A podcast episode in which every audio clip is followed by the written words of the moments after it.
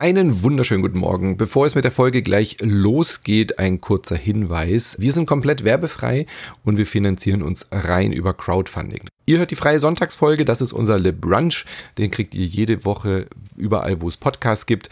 Da unterhalten wir uns mit Menschen so wie heute über Themen aus der Spielewelt oder diskutieren auch mal intern in einem kleinen Kreis über unsere Lieblingsspiele und so weiter und so fort. Das kriegt ihr jeden Sonntag frei, aber es gibt noch sehr viel mehr, wenn ihr uns auf patreon.com slash insertmoin unterstützt oder auf steadyhq.com schrägstrich insertmoin. Da könnt ihr für 5 Euro im Monat ein Abo abschließen und bekommt dann Montag, Mittwoch und Freitag weitere Folgen. Diesen Montag verpasst, wenn ihr noch kein Abonnent oder Abonnentin seid, habt ihr Random Encounters. Das ist ist unser Format, bei dem Nina und Gloria über Sexualität in Spielen sprechen. Dieses Mal ein sehr leichtes Thema. Sie haben sich Romancylvania angeschaut. Ihr hört es am Namen schon, ein sexy Metroidvania. Was es damit auf sich hat, warum Dracula auf einmal auf Datingsuche geht, das hört ihr in der Montagsfolge von dieser letzter Woche. Am Mittwoch gibt es ein wunderbares Interview mit Micha auf Deutsch mit äh, dem Lead Artist Christoph Grumno von Tin Hearts. Das ist ein Spiel, was jetzt die Woche erscheint.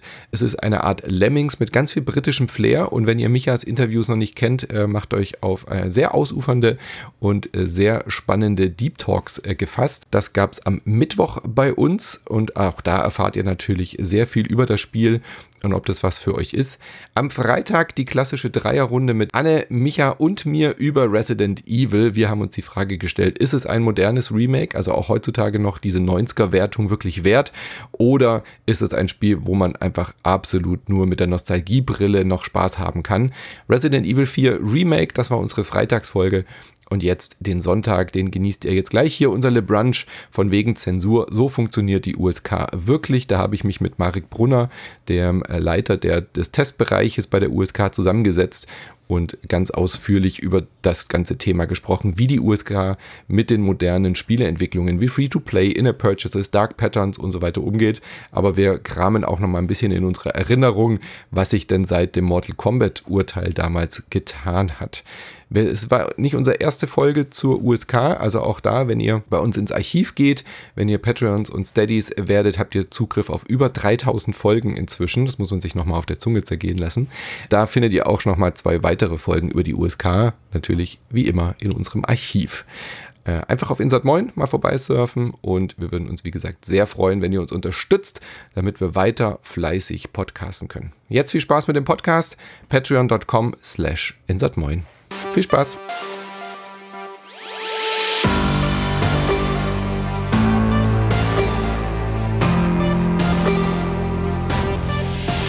Einen wunderschönen guten Morgen. Ihr hört Insert Moin. Ich bin der Manu. Heute mit einem Le Brunch über ein Thema, das wir vor einigen Jahren schon mal behandelt haben, was immer wieder auch bei Le News und so bei uns Thema ist, bei unserem Newsformat.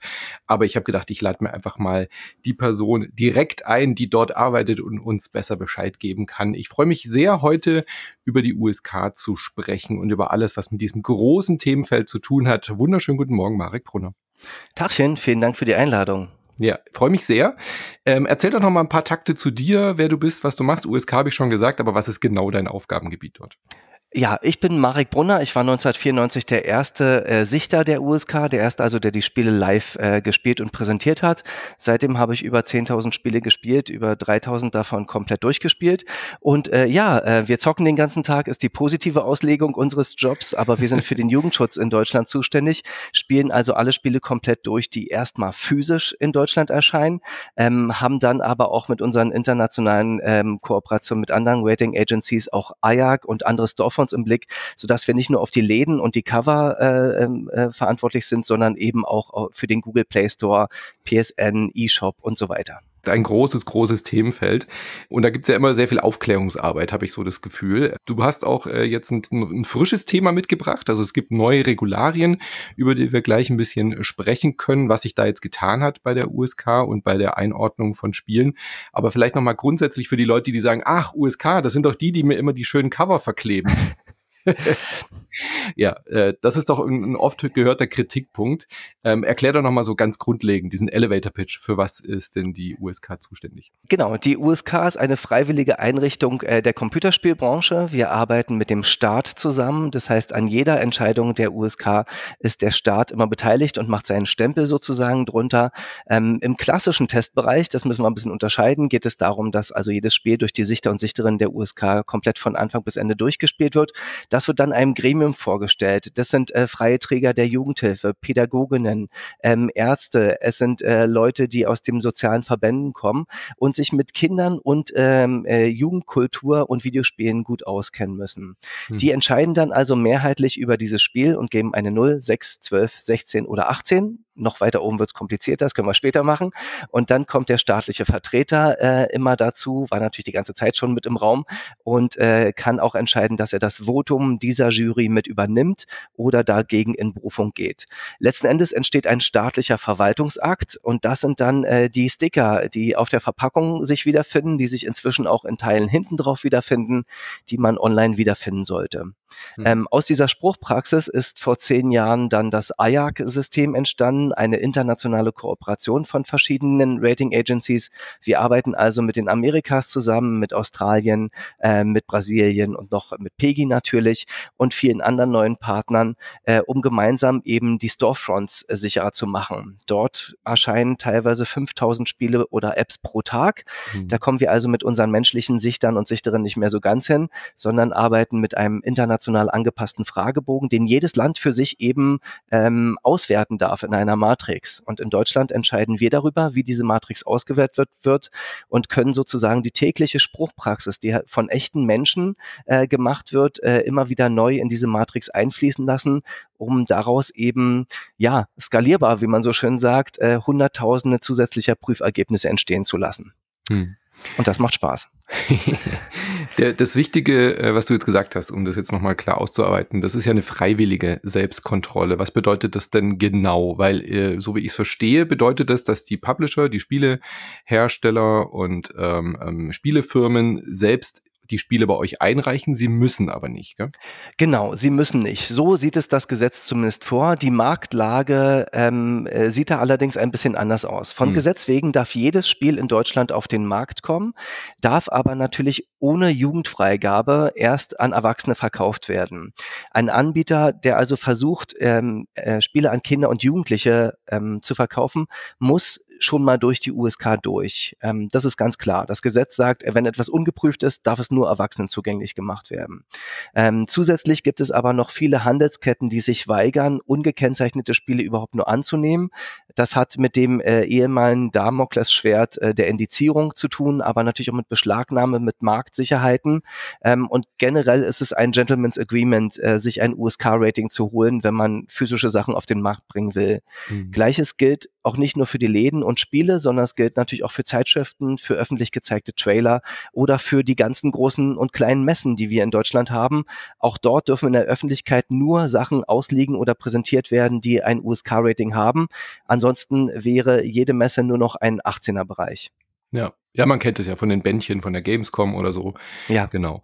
Ähm, aber das heißt, wenn ich jetzt ein Spiel rausbringen würde, fiktiv, und es hätte irgendwie Gewaltszenen, müsste ich nicht äh, darauf hoffen, dass ihr mir einen 18er ähm, äh, Sticker gebt, sondern ich kann einfach sagen, hey, ihr könnt einfach in den Laden gehen, es anfragen und dann wäre es auch legal, dieses Spiel zu besorgen. Ähm, aber wie du schon gesagt hast, die, die, die, die Marktpraxis die, äh, sagt dann, dass wahrscheinlich kaum ein Laden dieses Angebot annehmen wird und dieses Spiel besorgen will, aus Angst vor was genau? Was würde denn passieren?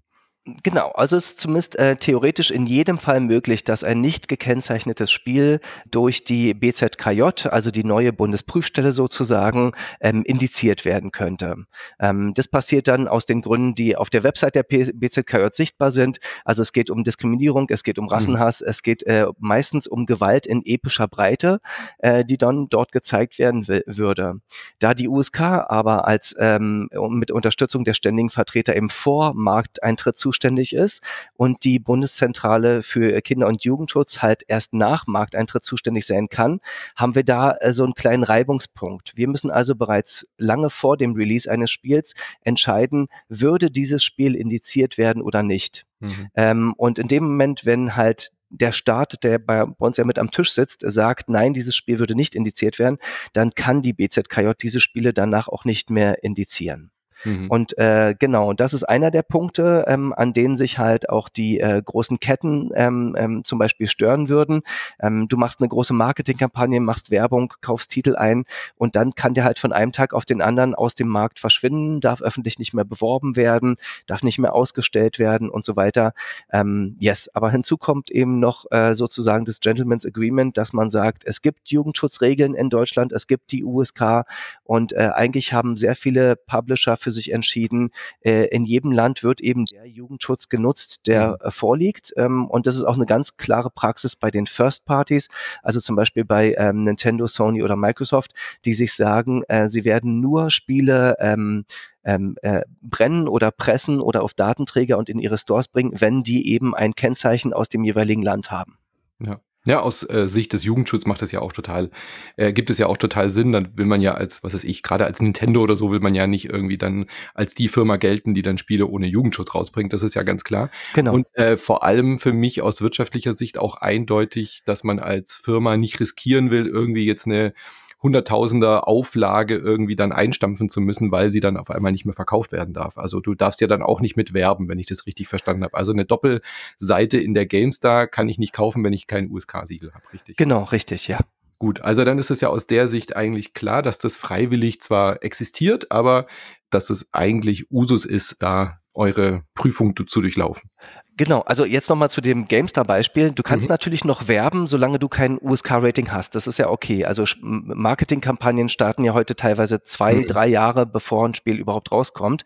In dem Zeitraum ist noch alles okay. Aber mit dem Punkt der Indizierung ist eben die öffentliche Werbung und das öffentliche Ausstellen verboten. Ich erinnere mich noch an Hefte. War das nicht bei ja. Player oder so, die dann äh, eingezogen werden mussten, weil irgendwie Quake oder Doom oder so und dann genau, haben die Zeitschriften die noch Boom genannt und Beben. Ja, und wir, wir hatten äh, Wolfenbüttel 4e statt äh, genau. äh, Wolfenstein 3D und so weiter. Das war, war eine sehr irre Zeit. Ähm, und gleichzeitig hat man sich angeguckt, dass halt Teile der Presse es machen durften. Also wenn zum mhm. Beispiel der Spiegel über diese Spieleklassiker berichtet hat, ähm, dann musste es auch gar nicht neutral sein, sondern sie konnten auch so ein bisschen in in den werbenden äh, ähm, Retro-Jargon verfallen. Äh, das wurde eben nicht als Werbung ausgelegt. Bei Spielen und äh, Spielezeitschriften war das öfteren das Problem, dass dort eben auch gleichzeitig die Quelle genannt wurde, wo es zugänglich gemacht ja. wurde. Über diese alten Anzeigen, wann man wo welches Spiel kaufen kann. Und die Auflage war längst gedruckt. Dann wird mhm. das Spiel halt äh, zwei Tage vor Erscheinungsdatum der Zeitschrift äh, indiziert und die Zeitschrift liegt am Handel und musste eben komplett zurückgezogen werden. Was halt äh, für, für ein monatliches Magazin absoluter Todesstoß ist. Und ja, ja eine Praxis, von der wir inzwischen doch äh, weiter und weiter entfernt sind. Ja, ich erinnere mich auch, dass man auch als äh, äh, schreibende Zunft, also auch als Blogger damals äh, hatten wir irgendwie Sorge, was passiert denn jetzt, weil der Spielejournalismus in Deutschland ja auch immer eben sehr produktnah war und dann immer die, die, äh, also die Urban Legend ging halt rum, es kann dir als Werbung ausgelegt werden, wenn du einem äh, quasi indizierten Spiel auch noch eine gute Wertung gibst. Also ja. ich glaube, da hat sich der Spielejournalismus auch zum Glück ein bisschen emanzipiert und würde, glaube ich, auch ernster genommen. Aber gerade diese Nähe, wenn du einem äh, Spiel, was dann eben vielleicht äh, Indizierungsrisiko hat. Äh, Gibt es ja auch in, in, den letzten Jahren noch aktuelle Beispiele mit Zombies und so, dass man dann irgendwie Sorge hat, wenn du dem jetzt eine 92 gibst, ist es dann Werbung und dann muss irgendwie das Heft oder dein Blog wird verklagt oder was auch immer. Also die Sorge ist, glaube ich, noch nicht so ganz weg in den Köpfen. Ach Manu, du hast noch das ganze alte Wissen in dir, das ist total herrlich. Ja, aber ich sage nein, ich sag nur, dass das dieses äh, die Sorge der Leute war immer. Total, so. ja, ja, richtig. Aber wir merken halt auch, dass vieles von diesem Wissen halt äh, verloren geht. Ähm, wir immer wieder inzwischen einer neuen Generation von Menschen erklären müssen, was war eigentlich Hot Coffee Mod? Was sind eigentlich Indizierungen? ähm, was äh, ist eine Beschlagnahme? Mhm. Und ähm, äh, Firmen, äh, die äh, eine äh, spannende Geschichte mit uns gemeinsam hatten, äh, kommen mit äh, jungen Angestellten und Angestellten zu uns und sagen, ha, wir haben hier dieses Spiel, was ist denn damit? Und wir kriegen halt fast ein Herzkasper, weil wir denken, oh, irgendjemand dort muss doch noch wissen, was dieses Spiel für uns alle bedeutet hat ähm, und was das für riesige Diskussionen waren. Das ist mhm. aber sehr interessant äh, zu sehen, dass wir dazwischen äh, inzwischen doch eher ähm, ähm, angekommen sind, äh, ein bisschen mehr Ruhe auch mitgebracht haben. Ähm, ja, der Zombie ist in der Mitte der Gesellschaft angekommen, haben wir immer gerne gesagt. Und äh, das ist halt auch wahr. Äh, dafür haben wir eben auch äh, viele spannende neue Themen mitgebracht. Und in den letzten Jahren musste ich eben schon lange nicht mehr über äh, Hakenkreuze, Headshots und Sniper-Kills mhm. reden, sondern es geht eben mehr ähm, um, um Geld, um Dark Patterns, um Käufe, um Datenweitergabe und äh, äh, wie man Kinder und Jugendliche ansprechen darf. Mhm. Das sind schon spannende neue Themen und auch eine Elterngeneration, die immer dachte, dass sie sich gut mit Games auskennt, hat halt ähm, viele dieser neuen Themen auch gar nicht so richtig auf dem Schirm. Ja. Dieser Wandel von der ähm, von den Prüfergebnissen, nenne ich es jetzt mal. Also für mich war ein so ein Wendepunkt der äh, Mortal Kombat X. Ja. So, ja? Ähm, wo, wo wir auf einmal alle baff waren aus der Presse, dass das jetzt auf einmal eine Freigabe war. Ich glaube, das war das erste Mortal Kombat, was dann auch äh, eine USK-Freigabe bekommen hat. Auf jeden Fall. Also nehmen wir mal irgendwas Lächerliches wie ein Mortal Kombat Adventure und mhm. Mortal Kombat Kart Racer und Mortal Kombat für den Gameboy raus. Äh, war es das erste. Und wir, wir, wir, saßen hier und wir waren baff und wir mhm. dachten uns, gleich bricht die Welt über uns. Für uns ist wirklich die Hölle zugefroren an diesem Tag, weil wir wirklich dachten, wenn es einen Titel gibt, äh, der, der niemals äh, von der Liste gestrichen werden kann, der immer wieder drauf landen wird, äh, dann wäre es dieser Titel. Aber die Bundesprüfstelle hat eben damals erkannt, ähm, hat auch die Lächerlichkeit von Mortal Kombat erkannt mhm. und hat Diese gesagt, Ironie, ja, die da drin steckt, ja. Äh, genau, richtig. Und äh, ja, dann kämpft diese Biene gegen diesen Typen äh, äh, mit dem Hut und mhm. danach stehen alle wieder auf. Also sie haben so ein bisschen an der Langlebigkeit dieses Triggers gezweifelt und haben halt gesagt, ähm, es ist einfach nur äh, rundenbasiert sozusagen, dieser Kill. Und danach geht's weiter. Sie haben so ein mhm. bisschen die Lächerlichkeit äh, davon gespürt. Ähm, aber natürlich ist es auch für unsere Gremien, äh, die äh, jahrelang, jahrzehntelang damit groß geworden sind, dass Mortal Kombat die oberste Grenze ist, hart äh, ihnen dann zu sagen, die Bundesprüfstelle hat hier gesagt, das ist äh, nicht mehr indizierungsfähig. Und äh, das ist dann eine Spruchpraxis, die wir auch ähm, mit lernen müssen sozusagen. Und das war äh, für uns eine sehr spannende Zeit. Ein zweiter Wendefall bei euch haben wir ja auch schon oft hier drüber geredet bei Insert Moin, da brauchen wir jetzt gar nicht groß drauf einsteigen. Ich finde, das war lang überfällig, die ähm, Hakenkreuz-Geschichte, dass die eben eingesetzt werden darf, wenn sie im historischen Kontext und so weiter ist. Wie gesagt, haben wir bei den News ausführlich besprochen. Ich würde jetzt aber gerne mit dir mhm. ähm, über die, eine andere Sache reden, die mich immer wundert gerade Thema Zombies hast du ja auch schon vorhin gesagt, es gibt so Fälle, wo dann eine USK 18 Freigabe kommt, wo man sagt, okay, das ist ein Zombiespiel, da kann man irgendwie enthaupten, Gliedmaßen abschneiden und so weiter. Das kriegt eine USK 18 Freigabe ganz klar. Aber warum ist dann das Spiel trotzdem noch verändert zu einer internationalen Version? Also für mich war immer die Frage, wenn es sowieso ab 18 freigegeben ist, warum dann trotzdem noch Einschränkungen für eine deutsche Version? Wie kommt sowas dann zustande, dass es da immer noch so Sonderfälle gibt, obwohl es ja eigentlich für Erwachsene dann okay ist? Total, Manu. Das ist eine der größten Fragen, die wir immer auf Jahre kriegen werden und wahrscheinlich neben Hakenkreuzen und grünem Blut etwas, was wir uns auf unsere Grabsteine schreiben können. Grünes ähm, Blut, ja. der Command Conquer, oder? oh Gott, Blut, Command Conquer. Ja. Oh, äh, äh, Roboter, die Liegestütze machen, mhm, mich noch genau. in meinem Schlaf, auf jeden Fall. ähm, ähm, man muss, man muss wirklich sagen, es gibt in Deutschland halt nicht nur eine 18 wie die USK 18 oder mhm. eine Indizierung und mit unter 18 darfst du es nicht mehr haben oder ein Verbot und du darfst es als Erwachsener aber noch behalten. Es gibt auch noch eine Beschlagnahme. Also es gibt nur eine 6 und nur eine 12, aber es gibt so viele 18er, da mhm. echt ein bisschen auseinanderwickeln. Ähm, in dem Moment, wenn du sagst, ähm, ein Spiel ist eine USK 18, darf es eben immer noch öffentlich beworben werden und es könnte immer noch ähm, aufgrund äh, der Elternprivilegssituation an Jüngere weitergegeben werden. Nicht in der Öffentlichkeit, das ist klar, aber im privaten Raum. Weil mhm. mit der Indizierung möchte der Staat ganz klar sagen, dieses Spiel sollte in keinem Werbekanal für Kinder und Jugendliche zugänglich sein. Ähm, Im besten Fall, und das ist natürlich ein sehr altes Gesetz. Im besten Fall äh, soll es so sein, dass sie gar nicht erst äh, davon erfahren können. Es soll so weit wie möglich von ihnen entfernt gehalten werden. Okay. Da wir bei unserer Entscheidung der USK 18 daran gebunden sind, äh, ist das ein Titel, den die BZKJ nicht indizieren würde, müssen wir uns genau daran halten. Das heißt, solange wir Versionen bekommen, von denen wir vermuten, dass sie die BZKJ indizieren könnte, dürfen wir nicht kennzeichnen.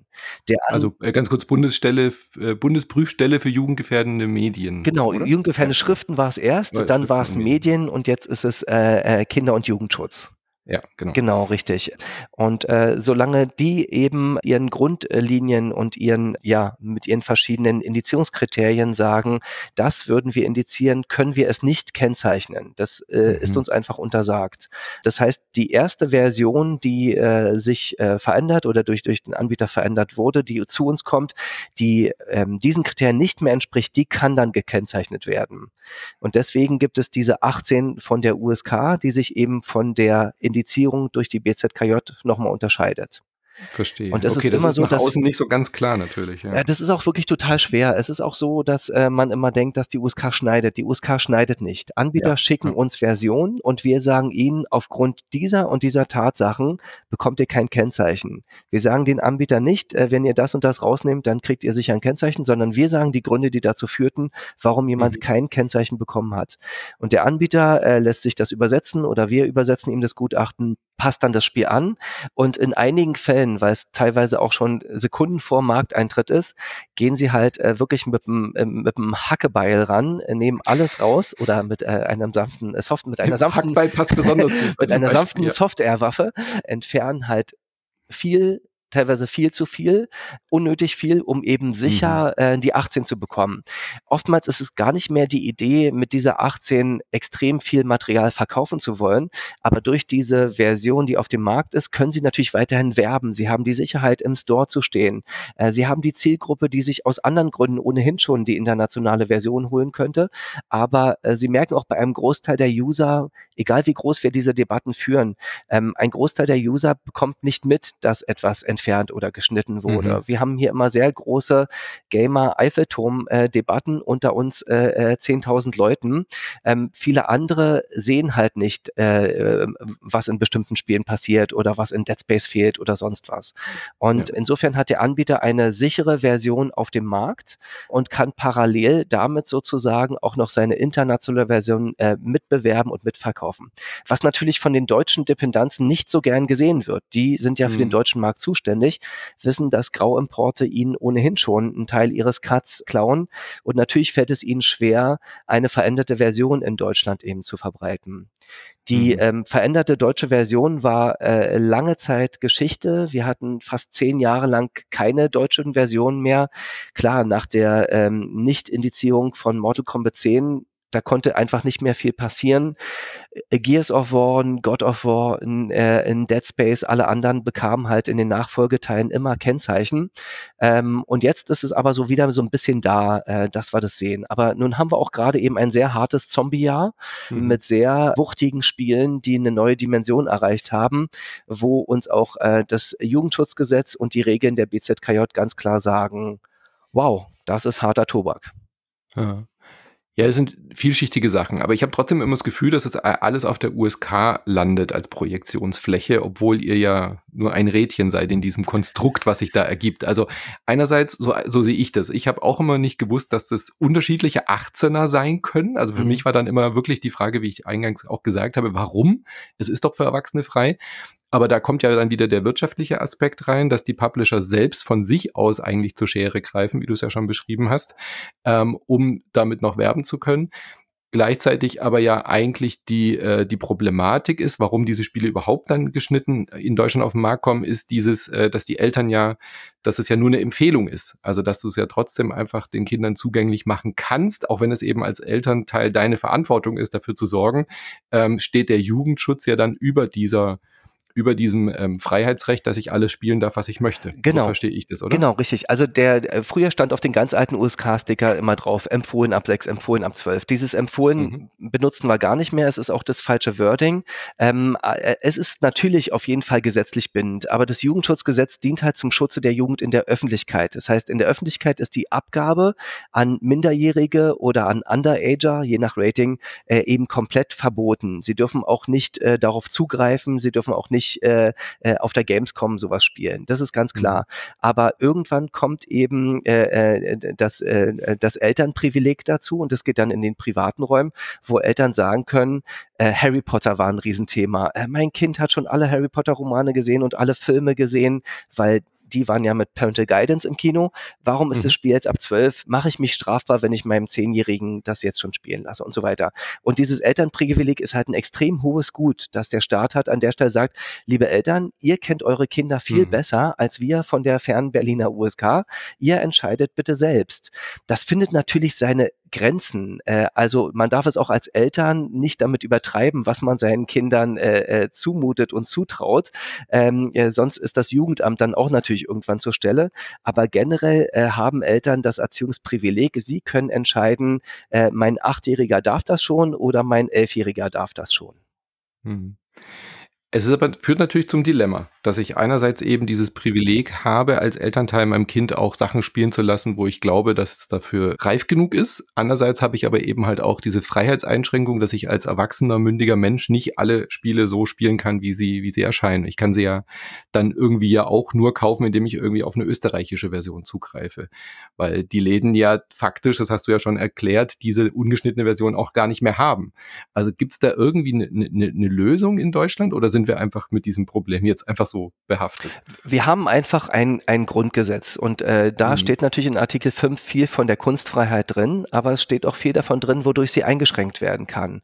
Und mhm. Jugendschutz ist eben in Deutschland ein ja, extrem ja. hohes Gut und äh, ähm, äh, es kann eben sein, dass die Freiheit der Kunst auch die Einschränkungen äh, durch den Jugendschutz eben hinnehmen muss. Es ist jedem Erwachsenen weiterhin freigestellt, äh, die, äh, die Spiele halt äh, ungekennzeichnet und ungeschnitten zu bekommen und zu erlangen. Es gibt kein Verbot dieser Titel. Als Erwachsener darf man sowieso ja diese Titel auch noch teilweise behalten, es sei denn, es gibt ein, äh, ein komplettes Verbreitungs- und äh, Vorhalteverbot, ganz klar. Ähm, aber da sind ja auf jeden Fall schon Möglichkeiten gegeben. Ähm, dem Anbieter ist auch freigestellt, die Version eben ungeschnitten auf seiner Website anzubieten oder sie zum mhm. Download mhm. anzubieten. Das ist gar kein Problem. Aber äh, der für den Anbieter lohnt sich vielleicht dieser Schritt auch nicht oder der Markt ist ihm nicht groß genug oder es ist ihm doch zu fishy, was danach passieren kann. Mhm. Das ist ein Punkt, mit dem alle Seiten seit äh, vielen Jahren leben müssen. Ja, da, da gibt's auch keinen Weg raus, glaube ich, in nächster Zeit. Ja. Was aber ganz wichtig an der Stelle nochmal zu sagen ist, was oft in Foren und so komplett missverstanden wird, dass da keine Zensur betrieben wird, sondern das ist ja eigentlich der komplett falsche Ausdruck dafür, oder? Richtig, genau. Eine Zensur findet nicht statt. Das ist auch ganz klar gesagt. Äh, eine Zensur wäre eben, wenn wir bereits vor Markteintritt sagen würden, das und das darf nicht erscheinen und äh, äh, das ist verboten und darf niemals passieren. Jeder Anbieter hat eben das Recht, sein Spiel auch ohne USK-Kennzeichen auf den Markt zu bringen. Es kann nach Markteintritt natürlich beschränkt beschränkt werden durch die Bundesprüfstelle. Aber du hast recht, wir sind äh, das kleine Rädchen, aber wir sind eins der sichtbarsten Rädchen mhm. natürlich, weil es sind, es sind unsere Sticker. Äh, dabei mhm. gehören uns die Sticker auch nicht so ganz, weil die Gesetze, die dahinter liegen, die gehören dem Staate. Ähm, die Freigaben gehören den ständigen Vertretern und den Oberstlandsjugendbehörden und den äh, Familienministerien.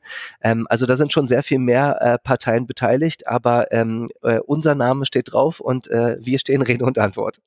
Mhm. Wann wäre es denn ein echter Fall von Zensur? Also man kennt es ja aus äh, China oder so, wenn dann wirklich halt auf oberster Ebene zum Beispiel bestimmte Titel gar nicht mehr irgendwie gegoogelt oder ge, ge, wie heißt die Plattform dort gesucht werden können in der Suchmaschine, dann wär, würde man ja von Zensur sprechen. Ist das in Deutschland überhaupt schon mal passiert? Gibt es irgendeinen Fall, wo ganz klar irgendwas zensiert wurde? Nee, es ist, also wie gesagt, nach dem Grundgesetz ist es absolut verboten und indiskutabel, mhm. äh, solche Sachen äh, zu zensieren. Das wäre ja dann äh, nur der Fall, wenn wir äh, sagen wir mal Midway, äh, mit denen wir natürlich eine lange, äh, frühe, spannende Zeit hatten, wenn man sagen würde, Midway darf nie wieder ein Spiel rausbringen. Und mhm. das äh, passiert in Deutschland nicht. Das ist äh, ähm, halt im Grundgesetz festgelegt, dass eine Zensur nicht stattfindet. Jedes Spiel so erscheinen darf, wie es halt erscheinen möchte. Äh, Anbieter aber eben mit den Folgen durchaus leben müssen, dass ähm, bestimmte Ketten sich weigern, eben diese Spiele ähm, auszustellen oder diese Spiele zum Verkauf anzubieten. Das hindert ja aber auch bis zum Beispiel einzelne Plattformen und Betreiber wie zum Beispiel Steam auch nicht daran, ähm, bestimmte Inhalte einfach ähm, allen Menschen auf der Welt anzubieten. Also hm. du musst halt halt der Verkäufer sein, der diese Spiele baut und eine Plattform haben, die es ermöglicht, diese eben zu vertreiben. Ja. Und Zensur wäre es jetzt, wenn ich diese Spiele gar nicht mehr finden könnte oder suchen könnte oder kaufen könnte genau, in Deutschland, was richtig. ja nicht der Fall ist. Genau, ja. korrekt. Und ist es dann der, der korrekte Ausdruck, wenn man von Eigenzensur spricht, wenn ein Publisher sein eigenes Spiel ähm, beschneidet?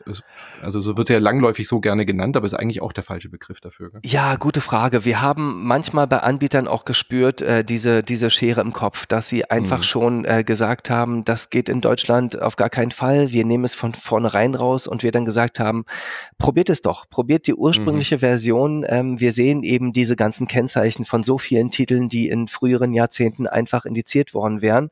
Ähm, äh, der Markt bricht an der Stelle auch auf und ähm, ähm, ermöglicht eben eine weltweite Angleichung und dieser Sonderstatus Deutschland äh, verschwindet halt zusehends.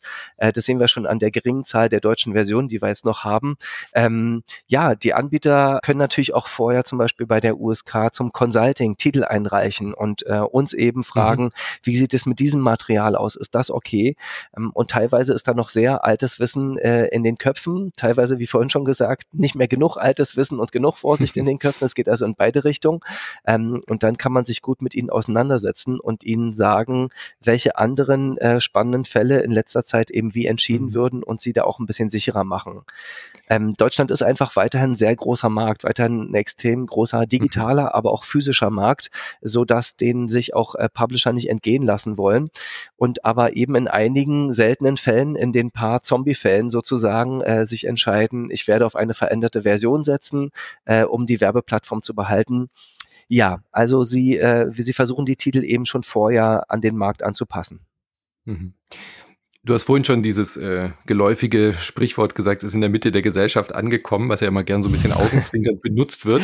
Aber jetzt mal rein äh, so richtig ernst gefragt, habe ich schon das Gefühl, oder vielleicht kannst du das auch bestätigen, dass unsere Gesellschaft halt deutlich videospielaffiner und offener gegen, gegenüber dem Medium geworden ist. Also stellt ihr das fest in den Prüfungsrunden, die du über die Jahrzehnte jetzt ja auch irgendwie bei euch äh, beobachtest, ähm, dass da auch, gerade wenn Leute aus äh, Themenbranchen, fremden Gebieten kommen, sprich Politiker, Kunst und so, dass die auch einen ganz anderen Bezug zu Videospielen haben, als jetzt, sage ich mal, vor 20 Jahren der Fall war. Mit äh, Politikern und äh, Kunst haben wir an der Ecke eigentlich relativ wenig zu tun. Wir haben eigentlich mhm. unter den Gutachterinnen und Gutachtern sehr viele praktische Arbeiter, die eben aus den äh, Jugendbereichen kommen oder aus freien Trägern der Jugendhilfe, ähm, mhm. äh, die Pädagoginnen sind und so weiter. Und deswegen waren die schon immer sehr dicht dran am Medium. Aber mhm. insgesamt können wir sehen, dass es äh, abgesehen von einigen äh, kurzen Hypes und äh, äh, Schlagzeilen äh, doch schon sehr viel bunter geworden ist. Also gerade auch, was sich in den Kulturressorts äh, ähm, ähm, getan hat in den letzten Jahren. Ähm, diese ganzen sinnlosen, falschen Anschuldigungen, wo Videospiele falsch wiedergegeben wurden, falsche Screenshots oder Counter-Strike ist ein Spiel, in dem Terroristen gegen mhm. Terroristen agieren. Ähm, all diese alten Zitate, die wir ja immer sehr lächerlich fanden. Ähm, die haben es aber auch Gamern immer sehr einfach gemacht, äh, dagegen zu halten, weil man mhm. immer sich ausreden konnte, die verstehen uns ja sowieso nicht. Und jetzt ist halt, ja, es ist, wir sind jetzt halt äh, ein Level höher, es wird ein bisschen komplexer und ähm, man muss sich halt mit den anderen Seiten auseinandersetzen. Und das ist auch was, was Gamern immer so schwer gefallen äh, ist, ähm, sein Hobby, das Hobby zu erklären und so äh, die Faszination zu erklären, oftmals haben sich auch Gamer nur darauf zurückgezogen, äh, zu sagen, nö, ich bin jetzt äh, pisst, weil ich einfach nicht verstanden wurde und ihr kriegt es ja sowieso alle nicht mit. Und so einfach ist es halt jetzt nicht mehr. Und gleichzeitig sehen wir auch eine unheimliche Markterweiterung. Wir sehen, was äh, Spiele Gutes tun können, ähm, äh, was, was äh, die Haptik angeht, was die Hand-Auge-Koordination angeht, das Miteinander, ähm, was Videospiele auch getan haben in der Corona-Zeit, um Gruppen und Teams zusammenzuhalten oder zusammenzubringen.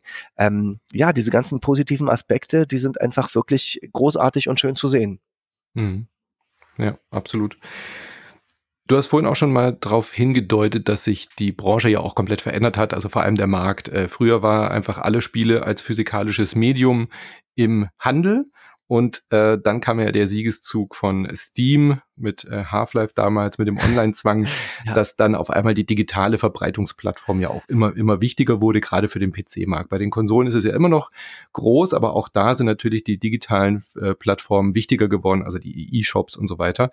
Wie hat sich denn die USK dementsprechend angepasst? Das war ja deutlich einfacher, sage ich mal, einfach zu gucken, was kommt in Deutschland auf den Markt.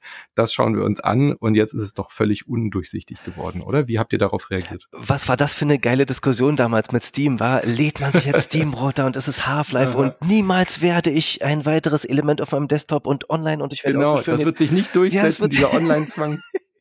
Das war eine großartige Zeit und äh, an dieses, das wird sich nicht durchsetzen, damit bin ich auch wirklich mhm. sehr vorsichtig geworden, seit ich gemerkt habe, ähm, Faulheit und Bequemlichkeit sind ziemlich gute Punkte, äh, mhm. damit sich doch irgendwas durchsetzen kann. Ähm, die USK hat halt ähm, relativ schnell gemerkt, okay, ähm, diese, dieses Medium äh, ist uns physisch auf einem Datenträger präsentiert worden, äh, in einem zweiten äh, Gesetz, was wir hier in Deutschland zum Jugendschutz haben. Ein Gesetz reicht natürlich nicht. Wir haben auch noch den Jugendmedienschutzstaatsvertrag. Da steht drin, dass diese Ratings eben auch online angezeigt werden sollen. Das heißt, alles, was klassisch an Ratings existierte, muss eben auch in den Online Online-Store-Fonds angezeigt werden. Und daran, dass äh, IAC, also die International Age Rating Coalition, jetzt schon zehn Jahre alt wird und Partner wie Nintendo, Google, Microsoft, aber auch äh, Pico, Epic äh, und äh, äh Google mit dabei sind, sieht man, dass wir auch im Online-Bereich extrem gut aufgestellt sind. Äh, da ergehen also Millionen von Kennzeichen. Die Sichtbarkeit äh, im, im Google Play Store ist halt wirklich äh, fantastisch, genauso wie in allen anderen Storefronts, so dass da auch die Relevanz äh, des, äh, des Jugendschutzes weiterhin äh, mhm. da ist. Wir sind international an extrem vielen äh, Projekten beteiligt, wo es darum geht, eben Jugendschutz weiter voranzubringen. Und auch das neue Jugendschutzgesetz, nachdem wir auch viele Jahre mit ihm zu tun und zu kämpfen haben, ähm, zeigt halt viele gute neue Wege auf, wie man eben die neuen Risiken gut analysieren und äh, äh, erklären kann ähm, oder äh, in bestimmte Alterskategorien packen kann. Und da haben wir schon einen Vorsprung und ja, das ähm, wird international gerade aber sehr deutlich. In Deutschland reden wir eben viel über, haben so ein bisschen so eine Debattenvermischung. Was ist Jugendschutz? Was ist Verbraucherschutz? Was ist da Datenschutz? Das Gesetz sagt, lass uns einfach so viel wie möglich in die USK-Sticker reinpacken. Das mhm. funktioniert mhm. doch. Und in anderen Ländern haben wir ganz andere Debatten. Was, was machen wir hier mit dem Vandalismus? Was ist hier mit der Datenweitergabe? Und was ist mit einer positiven Social Response? Was machen wir mit Moderation? Und diese ganzen Sachen international eben auch gespiegelt zu bekommen und zu sehen, okay, diese Diskussion hatten wir vor einem Jahr oder diese Diskussion kriegen wir bestimmt in einem Jahr. Das ist alles so vom, vom Seismografischen total spannend, eben in die Welt hineinzublicken und auch Ergebnisse miteinander zu teilen. PG in mhm. Europa sagt dann zum Beispiel sehr gerne, also die USK handelt das so. Und das ist das dann für PG ein sehr sinnvolles Element zu sagen, okay, das ist extrem interessant, wir gucken uns die Ergebnisse an. Ähm, und andere Länder hatten eben schon sehr viel früher als wir Deskriptoren, aber wir konnten auch aus ihren Erfahrungen gut lernen und können uns da also gemeinsam weiterentwickeln. Und aber wie läuft das jetzt in der Praxis ab? Also ich meine, das ist ja ein Verbund sozusagen, aber wenn ich jetzt ein äh, Spielestudio bin und ich veröffentliche ein Spiel jetzt mal nur rein digital, dann muss ich das nicht extra bei der USK einreichen. Wenn ich jetzt beispielsweise ein spanischer Entwickler bin und ich veröffentliche mein Spiel auf Steam und bei Nintendo, was, was muss ich dann genau beachten? Genau, dann du hast einen weltweit angeglichenen Fragebogen, egal auf welche Ajax Storefront du gehst. Ähm, es ist mhm. ein weltweiter gleicher Fragebogen, der so ziemlich alle Kulturkreise und alle äh, lokalen Probleme und Befindlichkeiten abfragt. Der ist inzwischen in 125, äh, 150 Sprachen verfügbar also äh, du kannst auch äh, auf Katalanisch da reingehen, das ist keine Hürde. Ähm, mhm. Und dann füllst du den einmal aus. Und äh, je nach Land äh, wird eben eine andere Matrix äh, dahinterliegend gestartet. Ähm, die deutsche Matrix hat halt einen stärkeren Fokus auf, ähm, äh, auf Gewalt zum Beispiel oder mhm. auf Kriegsthematiken. Die amerikanische Matrix äh, ist im Sexbereich sehr viel stärker und sehr viel differenzierter und schlägt eher nach mhm. oben aus. Und die Australier sind bei, bei Drogen und Vandalismus thematisch ganz oben mit dabei. Ähm, mhm. Und jedes Land kann also seine eigenen kulturellen Eigenheiten behalten. Und der einmalig ausgeführte Fragebogen, das ist für jeden Anbieter kostenlos, ähm, wird eben mit den verschiedenen lokalen Ratings in die verschiedenen Storefronts gepumpt und mit den entsprechenden Deskriptoren dort angezeigt. Das ist einfach mhm. ein absolut niedrigschwelliges System. Also so eine Art Selbstauskunft. Genau, für alle möglichen ja. Publisher. Und äh, dann haben wir bei IAC aber sowohl in Deutschland eben Tester und Testerinnen zu sitzen, als auch in Amerika, in äh, äh Resteuropa, also die anderen 45 Länder, ähm, oder in äh, Brasilien oder in Korea oder Australien. Und die arbeiten dann eben rund um die Uhr daran, ähm, herauszufinden, wer hat sich richtig eingestuft, ähm, hat mhm. irgendjemand den Fragebogen Bogen falsch verstanden, versucht sich jemand aus Versehen oder absichtlich um irgendwas rumzulavieren. Und ähm, die Änderungen ähm, werden dann eben an alle anderen Teilnehmer des Ajax-Systems weitergeleitet und werden dann ähm, akzeptiert oder werden angepasst. Und äh, so können dann eben zertifizierte Ratings entstehen. Das Spiel kommt also erstmal mit dem Grundrating des Anbieters raus. Wenn ein Anbieter mehrfach absichtsvoll falsche Angaben macht, dann kann er auch mhm. gesperrt werden. Der Titel also wird von der Store da falsche Sachen anzugeben, die bringen mir vielleicht nur kurzfrei. Das, das genau, dann also wenn du immer Spaß daran hattest, deinen 18er Shooter in die Kinderabteilung von Google zu packen, dann ähm, dann hast du deinen Business Account mhm. halt nach 30 Minuten verloren. Mhm. Das okay. das ist es dann. Die lassen sich dann nicht mehr rein. So wichtig äh, äh, bist du nicht, du Manu schon, aber alle anderen sind nicht so wichtig, als dass sie äh, dann dort ähm, ihren Business Account behalten könnten. Ja. Okay. Und aber das, das heißt nicht jedes Spiel, was bei Steam rauskommt, wird bei euch jetzt durchgespielt bei den Testern. Genau, äh, Steam hat äh, gerade frisch ein eigenes Rating-System ähm, ähm, aufgebaut. Das heißt, es werden für alle klassisch geprüften Spiele die USK-Ratings angezeigt, aber da sind ja noch 70.000 andere Spiele im Store. Dafür haben sie ein eigenes Rating-System ausgebaut. Sie nutzen also nicht Ajax, sie dürfen ja sich ein eigenes System aufbauen und mhm. ähm, arbeiten gerade damit. Und äh, das ist auch eine Fragebogenstruktur. Äh, das heißt, wir sind, äh, wir haben natürlich Ajax mit begründet. Das heißt, wir äh, unterstützen die Ajax-Plattform und gucken uns sehr genau an, was auf denen passiert. Äh, Steam guckt sich äh, mit seinen Jugendschutzbeauftragten sehr genau an, was auch ihrer Plattform passiert. Hm. Ja. Und sobald ich aber dann sage, okay, und jetzt möchte ich es gerne auf, äh, auf Retail haben, ich möchte es im Mediamarkt und Saturn stehen haben, dann muss ich es quasi nochmal bei der USK richtig einreichen? Oder kann ich dann sagen, ihr, ihr habt es doch schon irgendwie digital gesehen oder gestichprobt oder so? Genau, aber da reichen Stichproben eben nicht mehr aus. Das äh, mhm. Gesetz sagt, äh, der Staat muss eben beteiligt sein. Es ist ja nicht so, dass die USK sich den Staat ausgesucht hat, sondern der Staat hat sich die USK ausgesucht als Partner und hat gesagt, die haben ein fantastisches System, was wir ja schon zehn Jahre vorher hatten, seit 1994. Mit denen wollen wir gerne gerne zusammenarbeiten. Mhm. Und äh, das heißt auch, jede staatliche Freigabe muss genauso eine sein.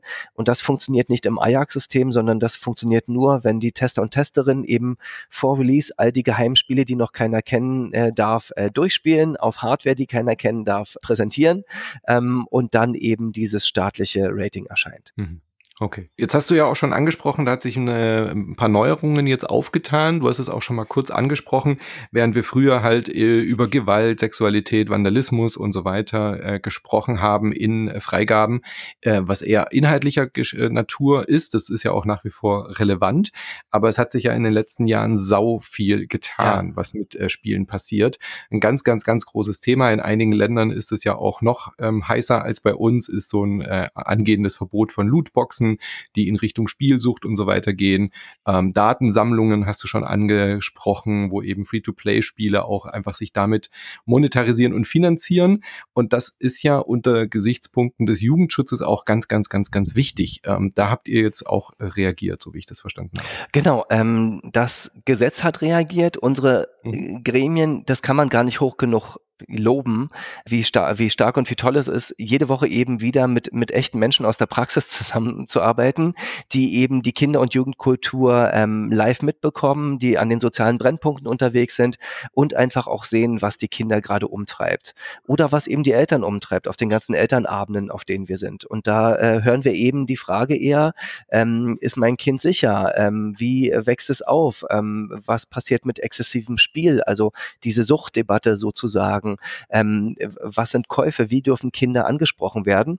Und der Gesetzgeber hat das alles ähm, ähm, vor zwei Jahren in ein neues Jugendschutzgesetz gegossen und da heißt es eben im Paragraph 10b, ähm, dass es auf die persönliche Integrität von Kindern und Jugendlichen ankommt. Also ist die sichergestellt in diesen Spielen. Und wir dürfen damit überprüfen, wie wirken sich eben Käufe, wie wirken sich Werbung, wie wirken sich Chats auf Kinder und Jugendliche aus. Ähm, Im erweiterten Kreis auch so etwas etwas wie Dark Patterns zum Beispiel mhm. oder auch den Begriff der Lootboxen. Den können wir ähm, über den inhaltlichen Weg der Glücksspielthematik mit einbeziehen. Da haben wir auch eine inhaltliche Änderung vorgenommen, weil wir ja nicht nur einfach von simuliertem Glücksspiel reden, sondern von der Glücksspielthematik und damit den Begriff auch weiterfassen können, ähm, mhm. sondern wir können auch sagen, bringen Lootboxen die persönliche Integrität von Kindern äh, in Gefahr. Und äh, das sind sehr spannende Sachen, über die äh, haben wir jetzt zwei Jahre lang theoretisch diskutiert und jetzt sind eben die Gremien dran und die ersten Prüfungen haben jetzt stattgefunden und ja, die ersten äh, Sticker finden sich auf den Rückseiten der Verpackung. Äh, Resident Evil 4, fantastisches Spiel übrigens, mhm. das ist eins der ersten, das erste Spiel, was auf der Rückseite die Deskriptorenfelder anzeigt und ähm, viele andere Spiele werden folgen. Einige der Anbieter haben natürlich ihre Spiele gesperrt. Das heißt, sie wollen noch nicht über die Prüfergebnisse reden. Meist ist es ja so, dass wir vor dem Markt ungefähr drei, vier Monate Vorsprung haben. Das heißt aber, jetzt ist die Zeit, wo die ersten Ergebnisse von all diesen Prüfungen äh, relevant werden. Und äh, ja, das ist innerhalb der Gremien einfach sehr spannend zu sehen, Gremien, die eben jahrelang darauf trainiert waren, nur auf Inhalte zu gucken, immer mehr machen wollten, äh, jetzt aber eben sehen, was man alles tun kann. Und das heißt nicht nur die Probleme in Chats und in Käufen zu sehen, sondern auch die Vorsorgemaßnahmen. Also immer wieder die Eltern mitzunehmen. Liebe Eltern, ihr könnt Käufer einstellen. Es gibt die Möglichkeit, eine Bu Budgetierung, ähm, ein monatliches Spending Limit festzulegen. Ihr könnt Spielzeiten festlegen. Einige Spiele haben interne Vorsorgemaßnahmen, die genutzt werden können. Ähm, das heißt, aus dem alten Satz, es ist eine 16 und mehr sagen wir euch nicht, ist jetzt geworden, mhm. ähm, es ist eine 12. Äh, das liegt aber da und daran und liebe Eltern, ihr könnt es einstellen. Und es gibt aber eben auch Fälle, in denen äh, Vorsorgemaßnahmen vielleicht nichts helfen. Wir müssen einfach in den nächsten Jahren sehr viel mehr mit Eltern sprechen und sie darauf hinweisen, welche Möglichkeiten schon bestehen, weil ähm, das wissen einfach sehr viele noch nicht und wir müssen es ihnen eben sagen. Ich erinnere mich an Elternabende, wo dann auch die Diskussion war, was, Fortnite ist doch ab 12? Ja, nein, aber der Multiplayer-Modus, der später kam, der ist ja dann irgendwie anders gewertet. Ja. Also das waren äh, große Diskussionen, ja. Ja, auf jeden Fall. Und da haben wir erstmal nur vom Inhaltlichen gesprochen, mhm. aber die Flashiness von Fortnite, was das für ein weltweites Phänomen war und auch weiterhin noch ist, also wenn es auch wenn es nicht mehr jeden trifft, ist da noch ein extrem harter Kern und man freut sich äh, sicher weiterhin, ähm, wie viel dieses Spiel bewegt, auch wenn es jetzt nicht mehr in jedem Haushalt zu finden ist. Ähm, äh, es ist nochmal eine sehr, eine sehr stabile Basis, über die sich wahrscheinlich äh, äh, viele, viele Publisher freuen würden, wenn sie so etwas hätten. Ja, äh, ich, also ich glaube, der Siegeszug in Fortnite ist auch noch nicht vorbei, was ja, die da jetzt gerade wieder nein. mit dem Creator Toolkit äh, rausgebracht haben. Aber das ist ein gutes Beispiel, dass das mit einer Prüfung ja auch nicht getan ist. Also genau. Äh, Ongoing-Spiel Spiele sind ja auch ein Riesenthema. Fortnite hat sich ja so verändert und verändert sich jede Woche neu, dass das mit dem alten Prüfergebnis ja eigentlich so gut wie gar nichts mehr zu tun hat, was, was damals vor ein paar Jahren geschehen ist. Genau, und ähm, das ist, ist auch total wichtig und für uns natürlich auch eine extreme Arbeit. Wir müssen also versuchen, große Spiele, die sich inhaltlich stark verändern, zu monitoren. In den meisten mhm. Fällen ist es relativ übersichtlich, weil die Spiele sich einfach linear an dem weiterentwickeln, was sie bisher ähm, mhm. gemacht haben. Äh, das heißt, äh, Mario Kart hat immer noch keinen Flammenwerfer drin und so weiter weiter und so weiter. Aber manchmal passiert es eben, dass Spiele sich äh, in eine äh, härtere Richtung weiterentwickeln, dass sie vielleicht auch ihren ähm, lockeren, happy-go-lucky Grafikstil verlieren. Und mhm. wir müssen dann jedes Mal nach den Updates eben überprüfen, wird das durch das Gutachten, was wir vor einem Jahr geschrieben haben, wird das noch gedeckelt? Ist das alles noch im Spiel sichtbar? Hat sich das Spiel nur linear weiterentwickelt, wie in Civilization? Es kommen einfach drei neue Völker dazu und eine neue Ballista und sonst was. Ähm, oder ist da inhaltlich, sind da große Änderungen Änderung dazu gekommen. Und das mhm. heißt natürlich, wenn du von Singleplayer auf Multiplayer gehst, ist das eine große Änderung. Wenn du äh, von Open World auf Arena-Kämpfe gehst oder wenn du PvP ermöglicht, all das mhm. sind so epische Änderungen, dass wir mit dem neuen Jugendschutzgesetz auch sagen können, ähm, ihr habt jetzt einen Shop hinzugefügt, na dann müsst ihr euch nochmal bei der USK raten lassen. Und mhm. das ist natürlich auch eine große Änderung ähm, für alle unsere Anbieter und wir haben halt über 400 Anbieter, die regelmäßig bei uns einreichen aus allen Ländern der Welt und denen klar zu machen, was sich da in Deutschland so seismisch gerade verschiebt, ist ein großer Akt, aber sie hören alle sehr genau und geduldig zu, ähm, lassen sich die Prüfergebnisse erklären und geben uns, uns eben viel mehr Infos mit. Was sind unsere Käufe? Was sind unsere Chats? Was planen wir mit diesem Battle Pass? Ähm, wie ist unser Long-Term, äh, äh, wie ist die Long-Term-Aussicht? Was machen wir in einem Jahr? Wir kriegen extrem weite Forecasts von den Firmen und äh, können all diese äh, Aspekte mit in die Prüfung einfließen lassen. Hm. Und äh, ja, das äh, macht die Zeit gerade unheimlich spannend für uns. Du hast diese Diskrip Deskriptoren schon angesprochen, also beschreibende Merkmale auf Deutsch oder sowas. Ja. Ähm, wie, was steht denn zum Beispiel jetzt bei Resident Evil drauf als erstes Beispiel? Da steht äh, zum Beispiel Horror und drastische Gewalt drauf. Das ist jetzt nicht weiter überraschend. Ähm, hat er auch äh, redlich verdient, der Titel. Und unten in dem weißen Feld finden sich Ingame-Käufe. Wir finden also in diesem, äh, im, in diesem Hinweisfeld, ähm, wo wir eben die inhaltlichen und Zusatzhinweise ähm, anzeigen, links oben das USK-Kennzeichen. Ähm, das ist ein super Ankerpunkt einfach auf der Rückseite. Ich finde, das Auge fällt sofort darauf, nachdem man sich an Leon und seiner tollen Lederjacke äh, satt gesehen hat. Ähm, äh, dann sieht man rechts daneben die ausschlaggebende Gründe für das Rating. Und in dem Fall war mhm. das eben Horror und drastische Gewalt. Und darunter findet sich im weißen Kästchen die Info Ingame-Käufer. Das mhm. heißt, die sind enthalten, waren aber nicht ausschlaggebend für das Rating. Jetzt mhm. kann es aber durchaus passieren, äh, wenn wir sagen, wir haben ein Spiel im unteren Jugendschutzbereich, es ist inhaltlich komplett harmlos. Ingame-Käufe könnten aber problematisch sein, dann rutscht dieses Ingame-Käufe nach oben, und zwar als USK 6, als USK 12, als USK 16, wird also zum ausschlaggebenden Faktor und damit für die Eltern sichtbar. Mhm. Ähm, insgesamt haben wir 19 inhaltliche Deskriptoren. Ähm, wir haben einige neue Themen mit eingebunden, die bisher keine ähm, Rating Agency weltweit gesehen hat, wie zum Beispiel die belastenden Themen ähm, oder den Handlungsdruck. Themen, die sich nicht einfach mit äh, Gewalt ähm, mhm. äh, abspeisen lassen. Ähm, wir haben es etwas komplexer gehandhabt als einige unserer Partner und haben gesagt, Eltern haben ein Recht darauf zu erfahren, ob etwas Comic-Gewalt ist oder Fantasy-Gewalt oder drastische Gewalt. Einfach nur hinzuschreiben, 18er Gewalt oder 12er Gewalt ist einfach für uns nicht zielführend gewesen. Wir haben es mhm. also ein bisschen komplexer gemacht. Ja, und Gewalt ist ja auch nur ein Thema, aber wenn irgendwie sowas thematisiert wird wie Gewalt ähm, oder eben auch äh, Selbstverletzungen. Genau, ähm, Selbstverletzung, also Gewalt viel ähm, psychische Gewalt, Coming-of-Age-Problematik, ähm, mhm. ähm, sexualisierte Gewalt, all, all das äh, sind auch äh, Triggerwarnungen in dem Sinne. Ähm, mhm. Und äh, wir wollen darauf hinweisen, auch ähm, wenn Selbstmord oder Selbstschädigung als Thema in einem Spiel auftauchen, dann kannst du ja nicht einfach den Gewaltdeskriptor raufknallen. Genau. Das war uns ein bisschen zu einfach. Es ist Schönheit in Einfachheit. Total klar. Ich äh, verstehe mhm. das total. Aber ähm, ähm, es gibt Sachen, die man aus einem Spiel als Laie gut erkennen kann. Wenn man sich das Cover von GTA oder anderen Spielen ankennt oder von Horrorfilmen, dann weiß man ziemlich schnell, was einen erwartet. Etwas wie Handlungsdruck, also der Stress innerhalb von Spielsituationen, gerade bei der Unterscheidung zwischen Nuller und Sechser Spielen, ähm, ähm, oder zum Beispiel belastende Themen bei Zwölfer oder Sechzehner Spielen, sind extrem schwer von einer Verpackung abzulesen. Ja, sowas ähm, wie Life is Strange oder Life is Strange ist immer das allerbeste Beispiel. Alles, was Coming of Age äh, und und äh, die Geschichten, wie Charakter wurden, wie sie sind, mhm. das ist uns halt ein extrem wichtiges Thema und es lässt sich nicht einfach mit diesem Massenwort äh, Gewalt abbügeln. Da wollten wir einfach mhm. ein bisschen mehr bieten und ähm, ja, das funktioniert sehr gut. Diese neuen Deskriptoren ähm, wie Handlungsdruck oder belastende Themen machen gemeinsam, also diese beiden machen ein Viertel unserer Deskriptoren aus. Das ist ein, ein riesiger Anteil. Ähm, die Hälfte der Deskriptoren ist dem Bereich Gewalt zuzuordnen. Also jetzt wirklich mhm. nach unseren Ratings, nicht von der puren Anzahl her, äh, wie wir sie zur Verfügung gestellt haben, sondern wie sie in den Ratings sich niederschlagen.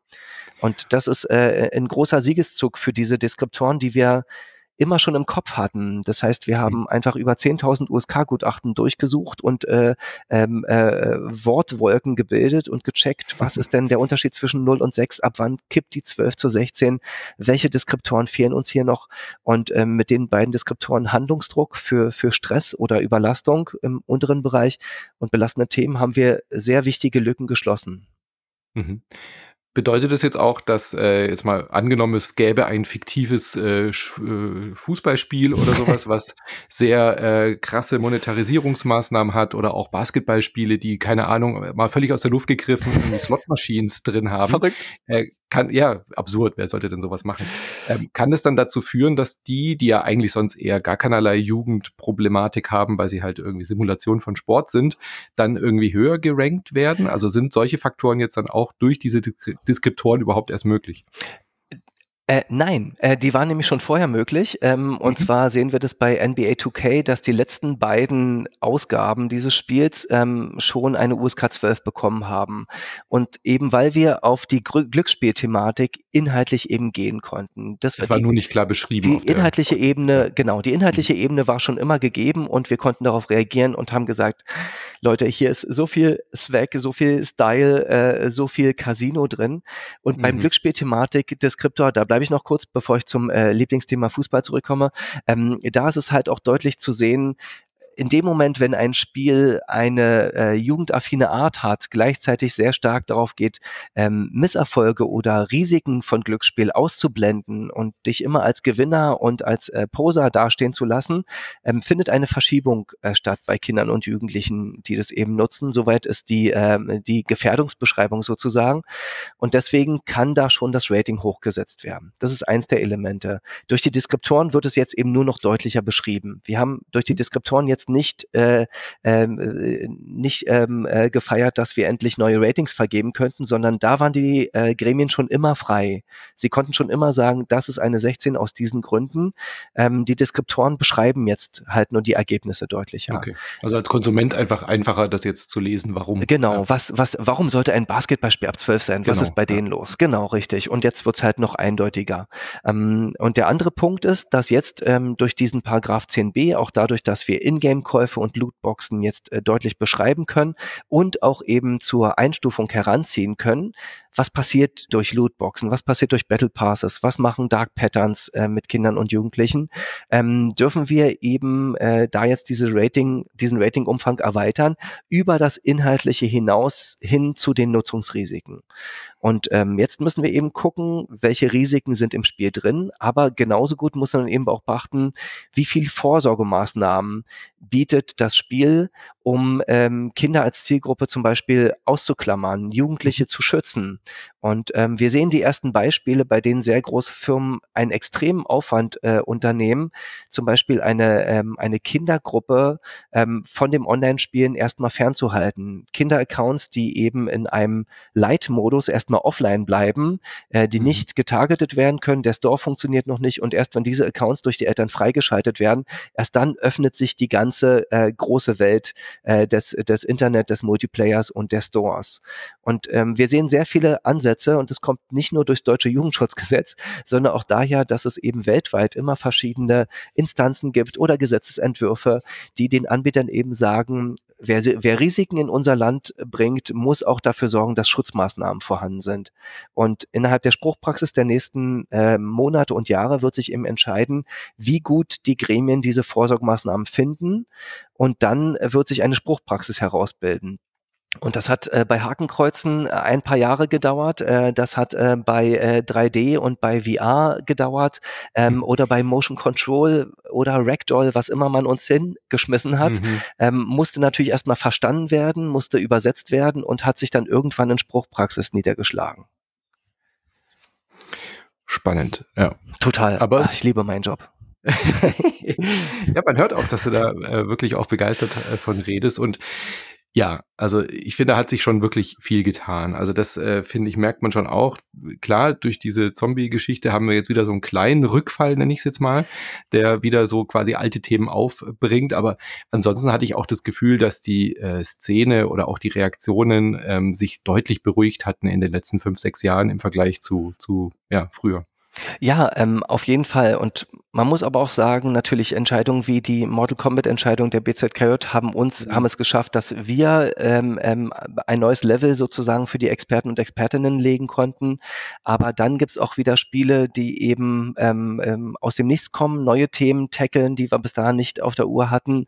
Und du schaffst es nur mit menschlichen Gremien darauf zu reagieren. Ein, ein Fragebogen kann dir nicht sagen, ist da jetzt was Neues drin, äh, ähm, sondern das können nur Menschen sagen, dass sie eben äh, hier einen, ein Problem sehen. Und man muss auch gleichzeitig sagen, äh, im Bereich der, der Zombie-Spiele sozusagen, wenn wir dieses neue Genre jetzt nochmal mhm. definieren, ähm, da ist auch eine neue Härte entstanden und äh, aber auch der neue Spaß, äh, das, äh, das auch zu feiern. Und äh, wir reden ja von physikalisch korrekten fünf äh, subkutanen Hautunterschichten und so weiter. Das geht schon sehr, äh, das geht schon sehr ins Medizinische, was wir da sehen. Ähm, und äh, ja, das, das ist immer sehr spannend zu sehen, dass ähm, einige Publisher halt sagen, wir drehen die Schraube jetzt noch ein bisschen weiter. Vielleicht mhm. äh, steckt unter der vierten Hautschicht noch mehr Spaß. Ja, gut. Das ist natürlich auch ein generelles Problem der Branche. Es muss halt immer höher, schneller, weiter, tiefer, mehr Hautschichten. Und natürlich ja, wird die aber, Grafik immer realistischer. Genau, aber, aber irgendwann dachte ich, dass wir diesen Punkt verlassen würden. Wenn, wenn jeder Grashalm dann in Raytracing gezeichnet wäre, dachte ich, oh, dann kommen wir wieder zu den Spielstories zurück und dann kümmern wir uns daran. Nein. Es ist ja nicht so, als passiert das nicht auch. Genau, also richtig. Und das fand ich jahrelang sehr schön, wie auf welchem hm. Niveau inzwischen Videospiele qualitativ vom Storytelling angekommen sind, ist einfach ja. fantastisch. Und ich bin jemand, der eigentlich Flippertische sehr mag, ja. Ähm, mhm. Aber auch ansonsten ist halt äh, gerade auch durch den Push des Indie-Bereiches, der hat einfach doch AAA ganz schön lange vor sich hergetrieben mit seinen guten, mhm. feinen, kleinen Geschichten. Äh, und die können aber alle nachziehen. Und ich dachte, irgendwann hast du da oben aber so eine Budgetgrenze, wo du sagst, boah, Videospiele dürfen im, in, in einer Mache nicht mehr als 150 Millionen kosten. Irgendwann ist dann auch mal gut und Ende. Ähm, wir hatten große Diskussionen zu Crunch-Time und allem anderen. Aber irgendwie ähm, vergisst man das dann wieder und äh, kauft das Ding doch vier Wochen später im Rabatt, weißt du, oder im mhm. Sale. Mhm.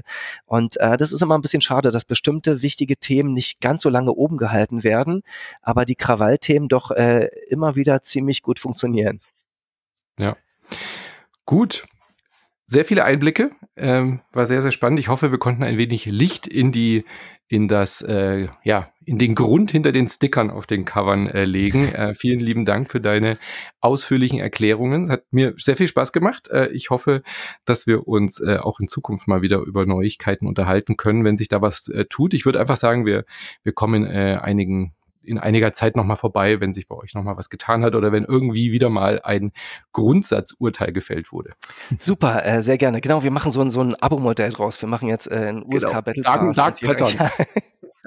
Nein, vielen Dank für die Anlagen. War wunderschön und äh, wunderschöne Fragen. Vielen Dank. Liebe Grüße nach Berlin und bis zum nächsten Mal. Ciao. Bis dann. Bye bye. Tschüss.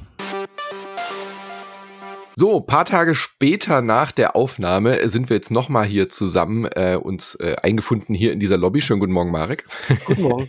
Auch wenn für unsere Zuhörenden äh, es jetzt keine, kein Break war, für uns liegen ein äh, paar Tage, vielleicht sogar ein paar Wochen dazwischen, seit wir letztes Mal gesprochen haben. Ja. Und ich hatte gedacht, wir müssen uns nochmal kurz unterhalten. Und zwar hatte ich äh, zwei Sachen. Äh, eine Sache war, ich wollte mit dir eigentlich nochmal über Dark Patterns sprechen, weil wir nach dem Gespräch, nach, dem, nach der Aufnahme uns noch ein bisschen weiter unterhalten haben. Und das war eigentlich auch super spannend. Du hattest es im Cast schon ein paar Mal erwähnt, was diese Dark Patterns sind. Wir hatten es aber gar nicht mehr definiert. Mhm. Und vielleicht passt es ganz gut zur, äh, zum zweiten Punkt, warum wir uns nochmal zusammentreffen. Denn du hattest Resident Evil 4, das Remake, ja auch schon im Cast angesprochen. Und da kam jetzt die Meldung nach unserem Podcast, aber vor der Ausstrahlung, dass nach dem USK-Rating sich dieses Spiel nochmal verändert hat. Ich hatte das ja auch schon angesprochen. Wie reagiert ihr denn darauf, wenn sich jetzt Spiele verändern nach dem Release? Und genau das ist jetzt hier aufgetaucht. Ähm, der Publisher hat nachträglich nach dem Verkaufsstart äh, In-App-Purchases ins Spiel reingepatcht. Ähm, das war zum, zum Verkauf, als die ganzen äh, Reviews und die Tests und so online gingen, war das noch nicht bekannt. Und äh, danach haben sie das verändert. Und das ist jetzt für mich eine spannende Frage, wie geht ihr als USK damit um und äh, wie, wie seht ihr das und wie habt ihr reagiert auf dieses Spiel? Äh, ja, nochmal danke für die Einladung. Äh, schön wieder hier zu sein nach diesen paar Sekunden.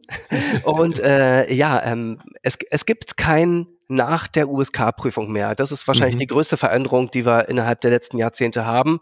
Es gibt kein danach mehr. Wann immer Spiele Inhalte verändern, die über das bisher gezeigte hinausgehen, ähm, können oder müssen sie nochmal eingereicht werden. Entweder das passiert nochmal freiwillig oder ähm, äh, wir, wir setzen uns halt mit den Anbietern zusammen. Anbieter teilen uns seit Jahrzehnten schon immer mit, was sie an neuem Content äh, dazugebracht haben. Wenn der sich linear entlang der Prüflinien, die wir damals ausgegeben haben, entlang der Deskriptoren und entlang des Gutachtens weiterentwickelt, ist alles okay. Das heißt, Civilization hat inzwischen 30 Völker mehr. Das ist jetzt kein großes Problem. Mhm. Ähm, aber ansonsten, wenn jemand sagt, wir machen jetzt auf einmal äh, PvP äh, oder äh, wir machen jetzt äh, äh, Lootboxen rein oder wir machen jetzt einen Shop rein, dann sind es ähm, wichtige Änderungen, die wir jetzt immer mit erfassen werden. Und der größte Punkt daran ist eigentlich, dass ähm, wir da mit den Anbietern sehr stark zusammenarbeiten Algorithmen.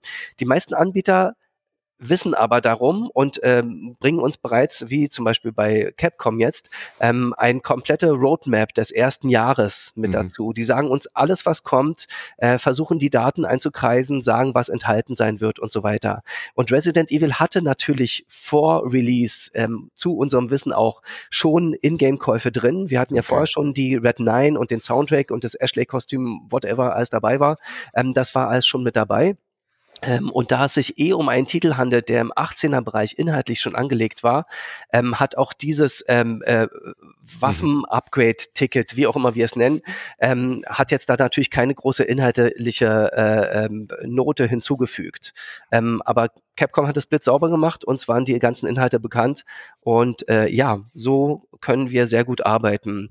Ähm, okay. Ähm, wir werden sehen, ob uns das immer bei, bei allen Partnern so gelingt. Ähm, große Änderungen in Spielen sind jetzt nicht alltäglich. Fortnite nennt man natürlich immer wieder und das war natürlich auch ein Perfect Storm damals. Mhm. Ähm, wenn ein Spiel so etwas macht, muss es eben neu geprüft werden. Das heißt nicht, dass ein Rating zurückgezogen ist. Das heißt nur, das Rating äh, was es damals gab, gilt für ein Spiel, was es nicht mehr gibt. Der Anbieter braucht also für die neue Version ein neues Rating. Ganz okay. einfach.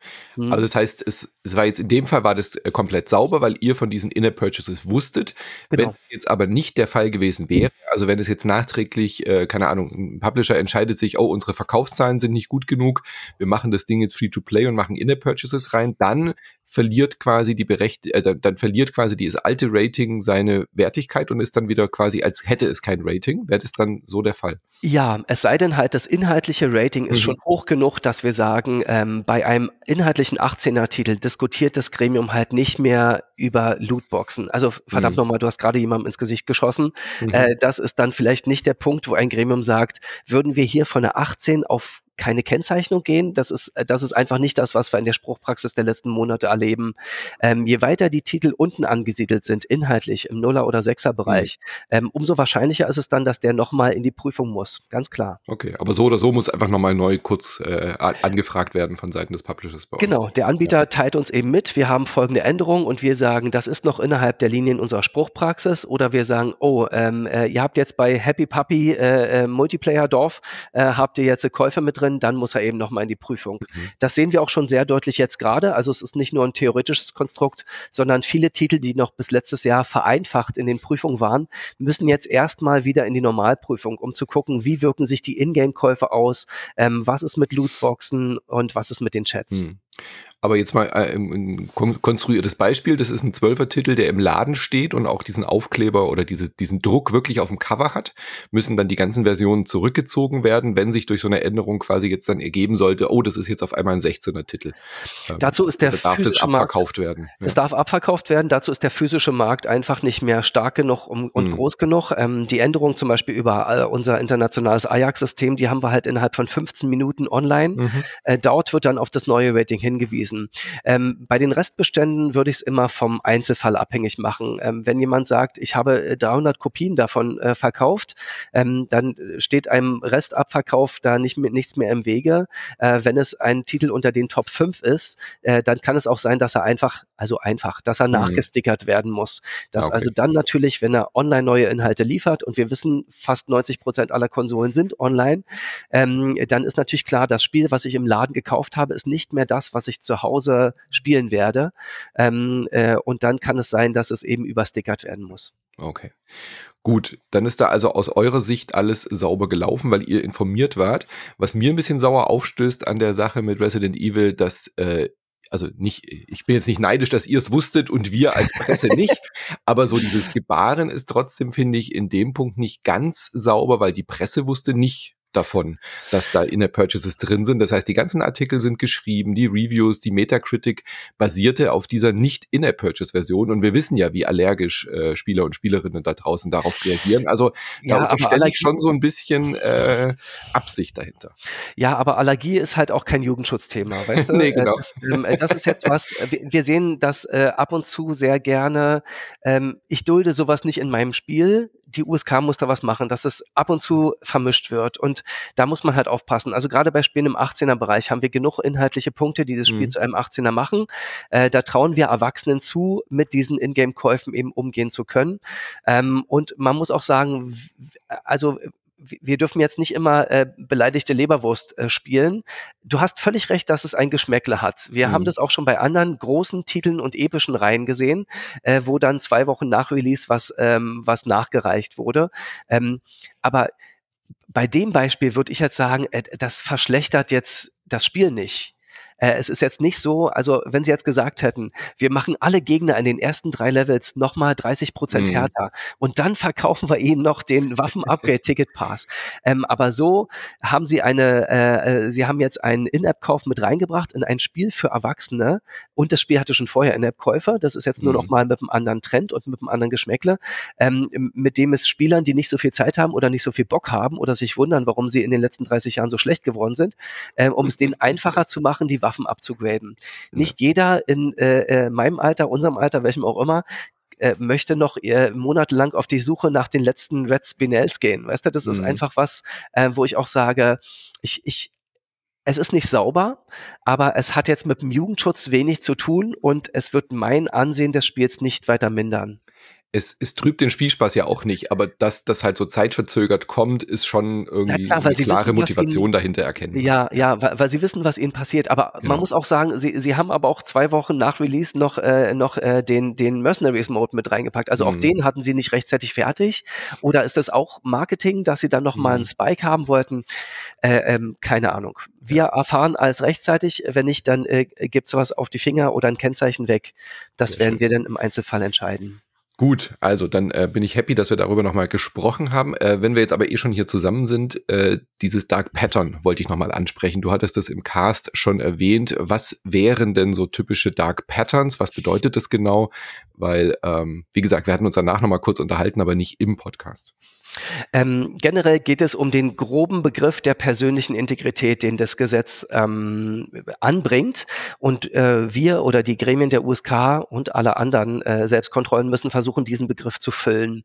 Ähm, dabei geht es darum, wann werden Kinder oder Jugendliche mit Material konfrontiert, was sie nicht verstehen, was sie nicht einsehen können, ähm, was, was über ihre Köpfe hinweggeht. Und ähm, Dark Patterns ist ein ähm, Grundbegriff, in dem es darum geht, dass man eventuell zu Handlungen äh, verleitet wird, die man nicht komplett überblicken kann. Dass man mhm. zu Zeitpunkten spielt, zu denen man nicht mehr spielen wollte, äh, dass man Sachen kauft, die man eigentlich gar nicht kaufen wollte, ähm, weil mit ähm, versteckten Botschaften gearbeitet wird, weil die Rabatte anders gehandelt werden, als sie ausgelobt waren, ähm, oder weil man eben die Katze im Sack kauft. Bei Spielen äh, geht es uns da ganz besonders natürlich um äh, die Jüngsten und darum, wie zum Beispiel Preise verschleiert werden. Also mhm. was ist mit virtuellen Zwischenwährungen. Warum gibt es die? Das ist der erste große Punkt. Ähm, ja. Warum gibt es verschiedene Zwischenwährungen? Was wird hintereinander äh, ähm, umgerechnet ähm, und lässt sich nicht mehr sauber in Euro zurückrechnen? Ähm, mhm. Natürlich vor allem nicht wir, so schnell im Kopf. Vor allem nicht so schnell im ja. Kopf, genau. Wir haben jetzt aber schon Sachen gesehen, Zwischenwährungen, die halt blitzsauber sind. Äh, 100 äh, Euro sind 100 Diamanten und fertig ist. Mhm. Kein äh, linearer Anstieg. Sobald es aber exponentiell wird, sobald äh, Rabatte mit reinspielen, ähm, sobald aber auch äh, ein Druck auf den Spieler ausgebaut wird, oh, heute gibt es das nicht mehr, komm doch morgen wieder oder hol mhm. dir diesen Pass, dann wird alles besser.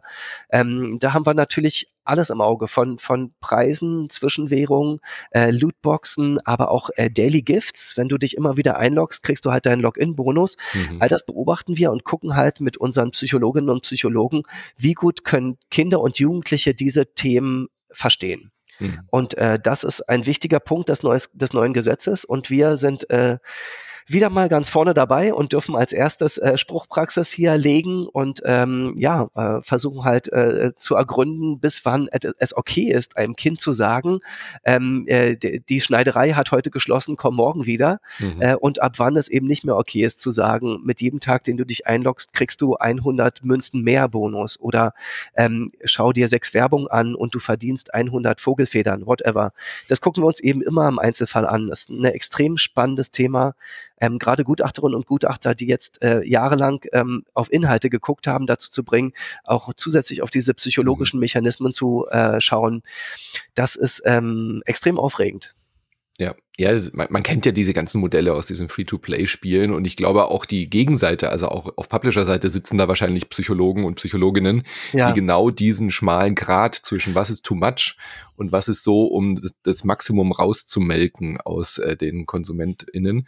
Äh, ganz genau. fies finde ich ja immer, okay, du kaufst 800 Blaubeeren oder was auch immer, aber ein Upgrade kostet 1000. Du kannst aber immer nur 800er Pakete kaufen, so dass es nie ganz reicht und du immer noch was übrig hast. Solche. Genau, das, das sind alle, all diese Theatergutscheine, die wir noch zu Hause zu liegen haben, äh, wo du immer denkst, äh, äh, gebe ich das jetzt aus oder muss ich nochmal 200 Euro draufzahlen?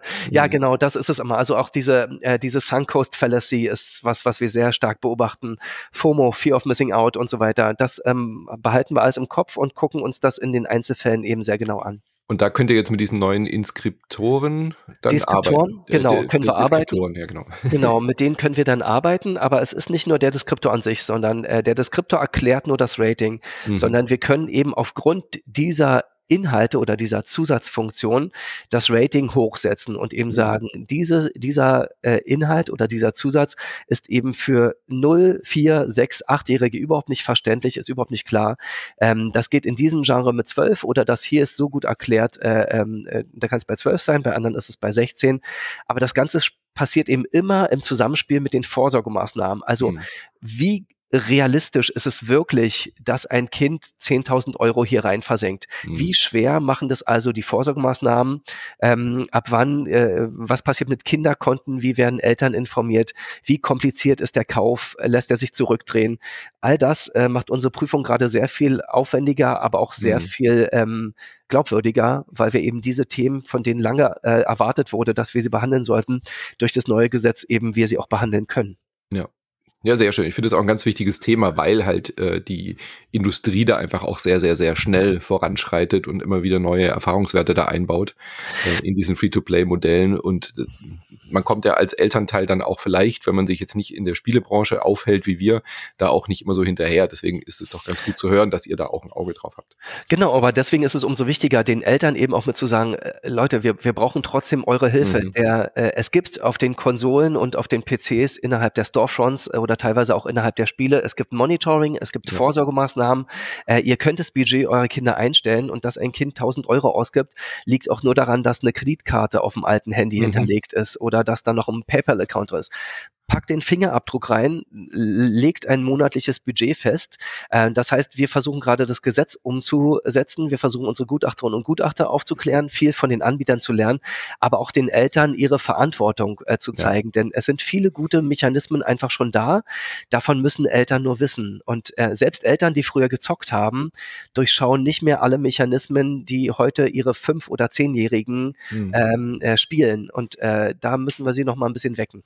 Ja, ja, vor allem so manche so Mechanismen greifen ja auch erst später. Also so, dass man an so eine Paywall rangeführt wird. Am Anfang wird man überschüttet mit Goodies und dann schaut man sich das selber vielleicht auch mal an eine Stunde und merkt es noch gar nicht, wann dann die, die Daumenschraube überhaupt angedreht wird. Also von daher, ja. ich, ich bin da ganz bei dir. Also die, die elterliche Verantwortung ist nicht weg, nur weil man irgendwie einen 12er Rating oder so sieht. Definitiv nicht. Genau, richtig. Sehr schön. Gut, dann äh, vielen, vielen lieben Dank, dass du dir nochmal äh, die Zeit genommen hast. Äh, wir könnten einfach jetzt jede Woche die, die, Ab die, die News, die USK-News-Folgen ja. äh, einbauen. Auf jeden Fall. Also wir hätten genug Material, um jede Woche eine Stunde ich. zu füllen. Auf jeden Fall, ja. Genau. Ich hatte es ja auch schon angesprochen, wir schauen einfach demnächst mal wieder bei dir vorbei, äh, wenn sich wieder was Großes tut. Vielen lieben Dank für deine Zeit und bis zum nächsten Mal. Bye, bye. Bis dann. Tschüss.